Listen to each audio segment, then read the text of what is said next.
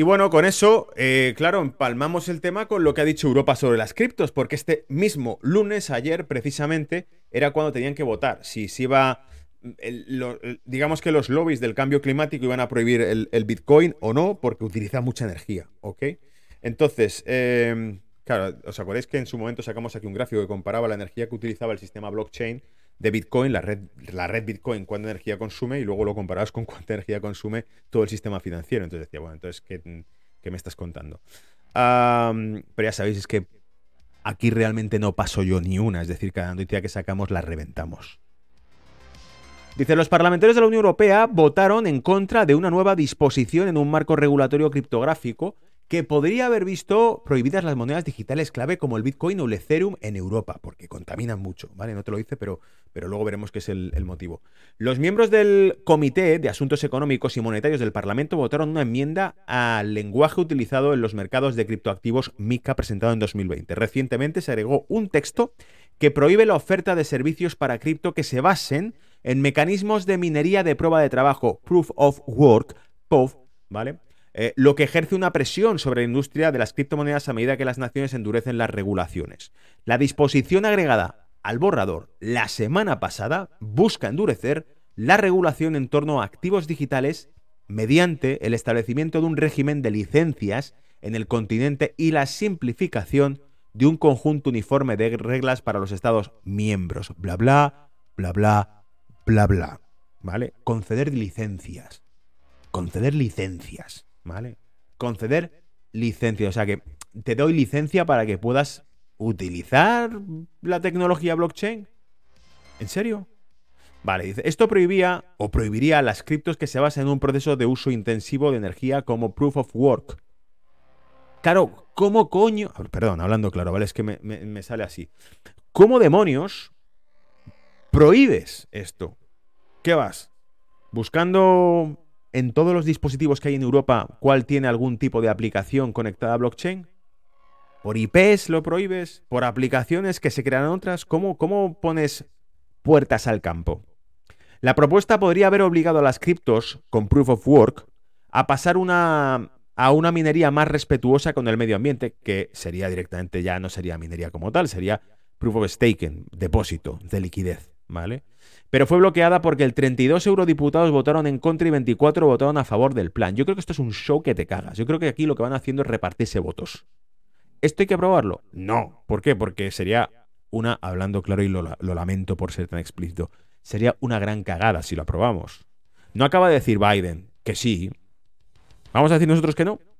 ¿Y qué hacemos? ¿Expulsar todo este negocio que no sabemos si va a ser el futuro? ¿Lo expulsamos de Europa? Os recuerdo que el expresidente del Banco Central Europeo, Mario Draghi, dijo hace años que no le sorprendería que en el futuro entre los activos de los bancos europeos hubiese bitcoins. Bueno, pues como los prohíbas, las lío gordísima, porque a lo mejor para los próximos 5 o 10 años, para cuando la burocracia europea se dé cuenta que la ha cagado, se ha quedado sin el desarrollo de esa tecnología en Europa. Aparte que no podría prohibirla, no sé exactamente qué capacidades técnicas tendría para prohibirla. Si los miembros hubieran votado para adoptar las nuevas reglas, requeriría que el Bitcoin y otras criptomonedas que utilizan la Proof of Work lo eliminasen o cambiasen el método como prueba de participación. Eh, la prueba de participación es un mecanismo de consenso que permite a los eh, propietarios de cripto apostar monedas y crear sus propios nodos de validación. Madre mía, qué manera más horrible de explicarlo.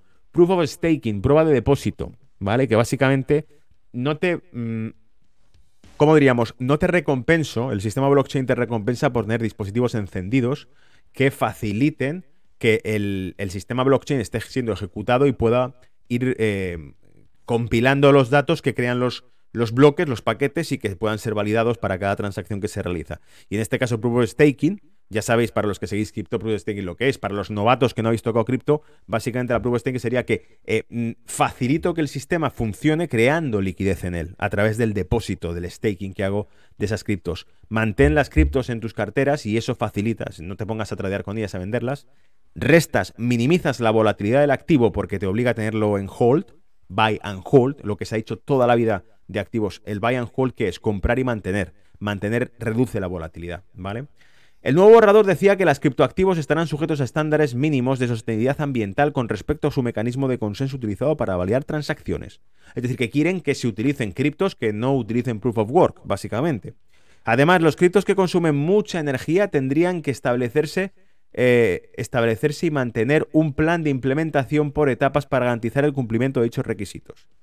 Y dice, esto es la hostia, Dice, victoria de la primera etapa del MICA en el comité. Al aceptar mi propuesta, los miembros han, allanado el camino para una criptorregulación orientada al futuro. Tuiteó Berger, el alemán, el lunes eh, después de la votación. Dice, ahora se trata de aceptar el informe en su totalidad en la votación final y enviar una fuerte señal de innovación. Es que es un mensaje tan contradictorio lo que dice este tipo, de un fuerte mensaje, una fuerte señal de innovación, si estás hablando de regularlas. ¿No acabamos de decir que generalmente la innovación y la regulación están em, llevan una correlación inversa? Cuanto más regula un sector, más le cuesta innovar porque más papeleo tiene que hacer para poder iniciar sus eh, nuevas ideas. ¿Sí? No sé. Berger tiene la tarea de supervisar el proyecto de ley y presentar la ley eh, finalizada la semana pasada. Acabamos de ver que la rechazaban, ¿no? Hemos dicho que era rechazada, ¿no? La propuesta podría haber obligado, sí, esta, esto decía básicamente que había sido bloqueada por 32 eurodiputados. Y el tipo sale y te dice, victoria de la primera etapa del, del, de la MICA o del MICA en el comité. Son muy divertidos los políticos, ¿vale? Ya sabéis que me encanta la clase política. Eh, nosotros en Ledger siempre defendimos, atento, la primera opinión que he visto que parecía interesante. Nosotros en Ledger siempre defendimos la libertad y la autocustodia particularmente en nuestro patio trasero. Dijo Pascal Wiltier, CEO de Ledger, uno de los proveedores de billeteras criptográficas más grandes del mundo. Claro, el espíritu de Ledger, ¿cuál era? Que tú mantienes tus criptos en dispositivos aislados de Internet físicos, en un cajón, ¿vale? Em, lo que llaman cold wallet. Entonces, un tipo como este no va a aceptar que todo esto se lleve a cabo porque entonces, en el momento en que se institucionalice por parte del gobierno, tus criptoactivos van a estar en carteras digitales controladas por el gobierno, que serán pues como lo que ya se ha sugerido. Una wallet, por ejemplo, que emita el Banco Central Europeo, que emita la Reserva Federal, a un ciudadano bajo su DNI. Dice, les pedimos a todos que se comuniquen con su miembro del Parlamento Europeo y les informen que se oponen a la prohibición del Bitcoin en Europa. O sea, el tipo, el CEO de Ledger, lo que dijo fue, todos ir a, vuestro, a vuestro miembro del Parlamento Europeo y decirle que os oponéis a que. Se, piensa que es como en Estados Unidos, ¿no? Porque en Estados Unidos tú si vas a, la persona que representa tu ciudad o tu estado y le dices lo que quieres que se escuche en el Congreso, pero en Europa... A ver, me juego lo que queráis, dejadlo en los comentarios. Los que estáis en Europa, los que estáis en España, por ejemplo, em, ¿quién es vuestro, vuestro miembro en el Parlamento Europeo, ¿vale? Ah, y, ¿Y cuál es su correo electrónico? ¿Cómo os dirigís a él? ¿Con quién habláis? ¿A qué no lo sabéis? A que tenemos allí gente cobrando del gasto fiscal y no sabéis ni, qué dicen, ni qué hacen, ni para qué están ahí, ¿vale? No sé, no, sé exactamente cómo os comunicáis con ellos.